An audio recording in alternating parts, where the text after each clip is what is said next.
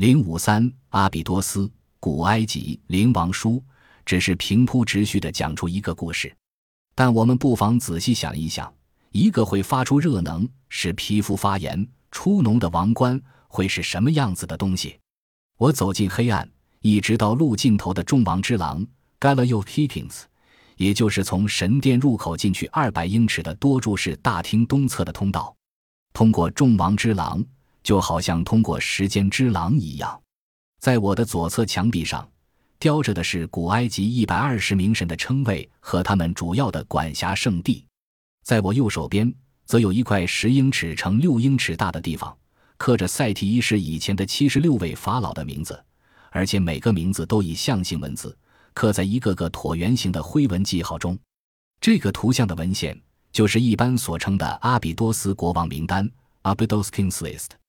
金光闪闪的这个雕刻名单，文字从左向右排列，将所有名字以纵向五段与横向三段的区隔记录下从公元前三千年。第一王朝的第一位法老美尼斯后，一七零零年，所有法老的名字，名单上最后的一个法老的名字，即为大约于公元前一千三百年左右统治埃及的赛提。在名单的最左边，浮雕着两个人物，一个是赛提，另外一个就是他的儿子，也就是未来的拉美西斯二世。在历史价值上，与杜林直草及巴勒摩什不相上下的阿比多斯国王名单。对埃及王室的传承做了明白的交代，而这份传承史料中非常重要的一环，便是对悠远的过去诸神共同统治的开天辟地时期的信仰。所有的神明都以欧西里斯为中心，因此我们不难理解为什么紧接着众王之廊后面的是一条直达神殿后方，并进入另一座与欧西里斯相关建筑的通路。这座宏伟而美丽的殿堂欧西里恩，从埃及有文字历史以来，便因与欧西里斯有关联而闻名于世。希腊地理学家史德拉堡，公元前一世纪曾造访阿比多斯，形容它为用坚硬的石头建造起的一座令人惊叹不已的建筑。在很深的地方有一口泉水，要进去时要先经过一个用巨石做成、做工精致。宏伟惊人的圆形屋顶建筑，里面建造了一条运河，从尼罗河引水。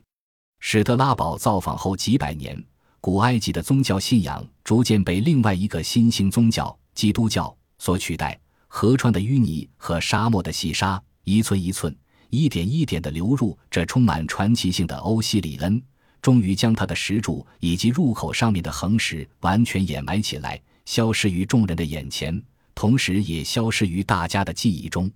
二十世纪初期，考古学家弗林德·培崔和玛格丽特·穆瑞 （Margaret Murray） 在此开始了一项大规模的考古挖掘活动。一九零三年，他们发现，在赛提一世神殿西南方二百英尺的沙漠中，有一座大厅和一条通道。从建筑形式来判断，应该为第十九王朝的作品。不过，在赛提一世神殿的后侧和新发现的厅之间，两位考古学家判断，绝对还有另外一个大型地下建筑物被埋藏在地底，而此地下室 （Hypogeum）。穆瑞写道。裴崔教授显然认为，就是史特拉堡提到的水泉，也就是一般所说的史特拉堡之泉 （Strabos Well）。弗林德、培崔和穆瑞猜测的不错，但是因为他们资金有限，无法继续挖掘。工作到中途便停顿了，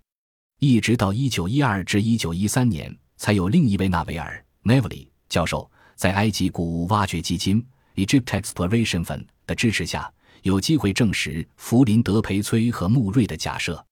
纳维尔教授发现了一间狭长的房间，东北向的尽头有一座巨大的花岗岩及砂岩所建造的入口。在接下来一季（一九一三到一九一四年）的挖掘活动中，纳维尔组织了六百名当地工人，辛勤地将整个庞大的地下建筑物挖了出来。纳维尔写道：“我们发观的巨型建筑物大约有一百英尺长，六十英尺宽，其使用的石块之大，在埃及也应属绝无仅有了。四面墙壁临接着十七个小房间，每个约仅一个人高，里面没有任何装饰。建筑物本身以三个通廊组合而成。”中央一块通廊比两边的两块大，间隔通廊的为两列柱子，每根柱子各由一块完整的花岗岩中切割成型，支撑着一块同样大小的煤梁石。纳维尔惊异详实的记录他如何测量建筑物北侧通廊的石块，并发现每块竟然近二十五英尺之长。